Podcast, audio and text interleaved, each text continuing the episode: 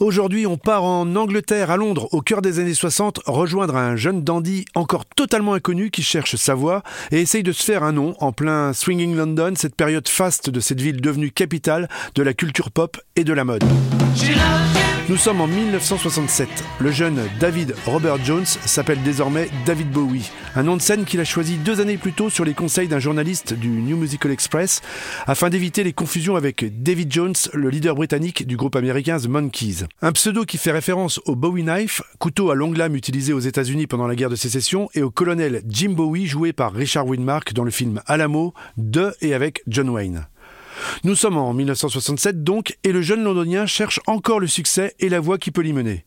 Et la chance semble enfin lui sourire quand un éditeur le sollicite et lui confie l'adaptation en anglais de la chanson de Claude François, comme d'habitude, qui cartonne ici en France. C'est pour lui une vraie opportunité et il compte vraiment vraiment la saisir. Donc il travaille sur le titre plusieurs jours, mais le résultat, alors il lui a donné un titre, c'est Even a Fool Learns to Love, ne lui convient pas. Il n'est pas vraiment habitué aux exercices imposés, il bloque sur le projet et il finit même par le mettre de côté.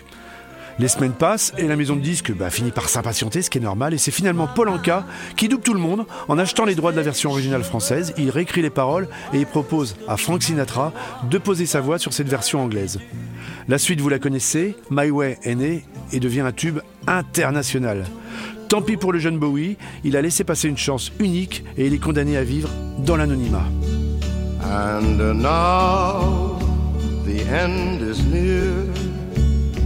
Mais vous l'imaginez bien, l'histoire ne s'arrête pas là. Quelques mois plus tard, toujours marqué par cet échec et vexé d'être passé si près du succès, David Bowie marche dans les rues de Londres lorsque la mélodie lui revient en tête. De retour chez lui, il compose d'une traite un titre en reprenant avec malice exactement les mêmes accords, un, un véritable plagiat. Écoutez plutôt. It's a god awful small affair.